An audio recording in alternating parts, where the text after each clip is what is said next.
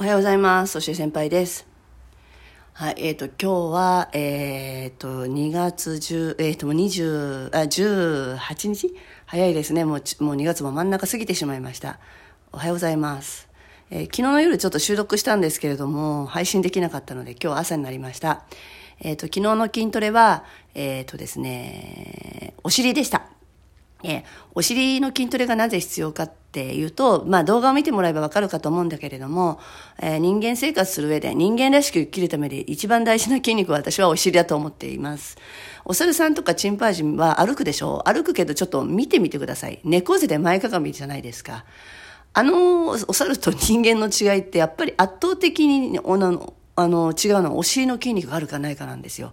人間らしさは私はそこで決まると思ってて、お尻の筋肉がしっかりとあって、そのお尻の筋肉で立って歩いたりすれば、姿勢が変わってくるんだよね。で、お尻の筋肉が弱いと、じゃあどうなるかっていうと、前側の太ももの筋肉を使うことになります。で、太ももだけが発達してしまうと、どうなるかっていうと、その部分が硬くなるわけで、股関節や膝、関節が硬くなって痛くなる。つまりは、まあ、将来的に歩くのが困難になってしまうんですよ。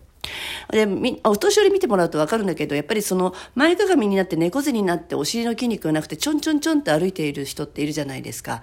ねで、足が上がらなくなっちゃって結局転倒してそのまま寝たきりになっちゃう。ってことがあってね、人間が人間らしく生きれるっていうのは最終的には歩けるかどうかだと思うのね。まあもちろん病気になってしまうとかこともあるんだけれども、でも病気だとはいえ歩けるか歩けないかで、その病気を克服できるかどうかって全然違うと思うんですね。私の母親も今もう、まあ、もう70過ぎて80近いから、えーそれで癌を患ってしまったんですよ。まあ、それはしょうがないですよね。長年生きていれば、昔とは違うような病気が人間を襲ってくる。でも、その病気にも、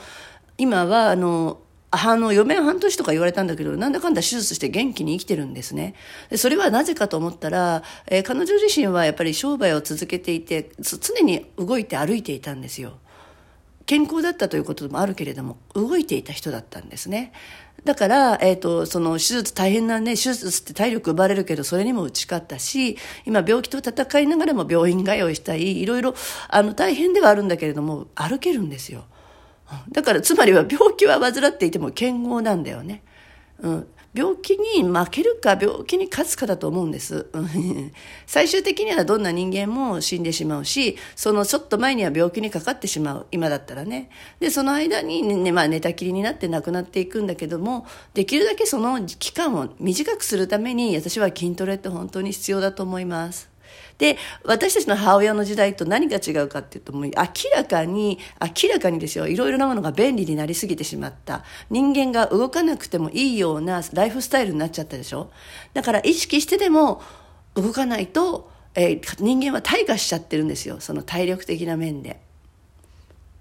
だってスマホがあれば何でもできちゃうじゃないですか。ボタン一つ押せばスイッチ一つ押せばか家中のことができちゃうでしょ。それこそ歩かなくても移動できちゃうでしょ？でだから頭も使わなくなってきてしまうでしょ？これって人間においては、えー、と文化の進化は人間の対価だと私は思ってるのでだからなおさら歩こうとかなおさら筋トレしようよっていうふうに言ってます。で別にマッチョみ私みたいにマ,、まあ、なんかマッチョの体になれって言ってことじゃなくて筋トレイコールマッチョじゃなくて筋肉を動かすことだと思ってほしいんですね。普段このこの辺までしか上げてない手を上一番上まで上げてみるとか普段歩いていないところを歩いてみるとかとにかく体を動かそうよってことが筋トレなんで、えーそれさえしていればいいっていう意味です。うん。で、あと栄養も全然足りない、足りてないんですよ。こんなにカロリー、オーバーカロリーがね、えっ、と、問題になってる世の中で、本当に人間に必要な三大栄養素、五大栄養素が取れてる人って本当に少ないし、その栄養の知識がない上に、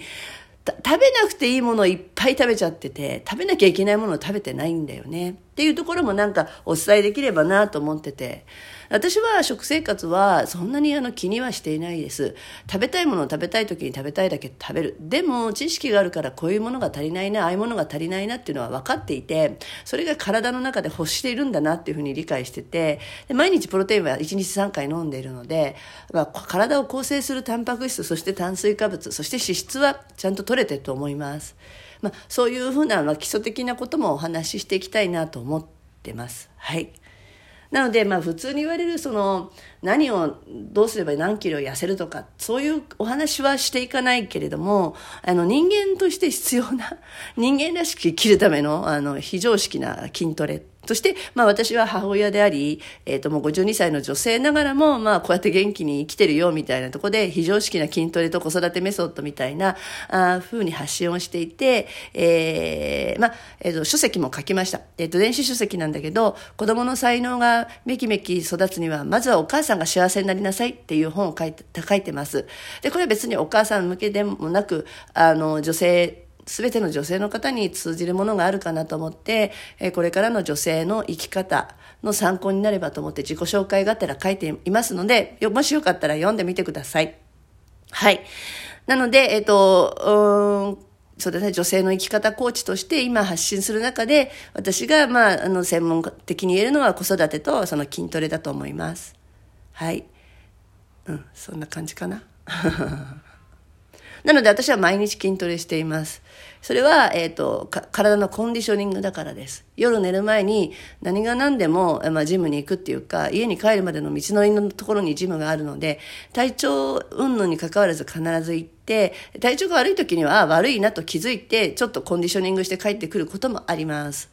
だからこそ毎日行く。毎日やる。うん。かな。で、ジムに行かなきゃいけないかっていうとそういうことでもない。私はあの、ボディビルの選手もしてましたし、あと今はパワーリフティングの選手ということで主にベンチプレスをやってます。なのでそのスポーツってことで、そのスポーツ、競技スポーツをやるためのコンディショニングっていうことも必要だから筋トレのジムに行っているんですよね。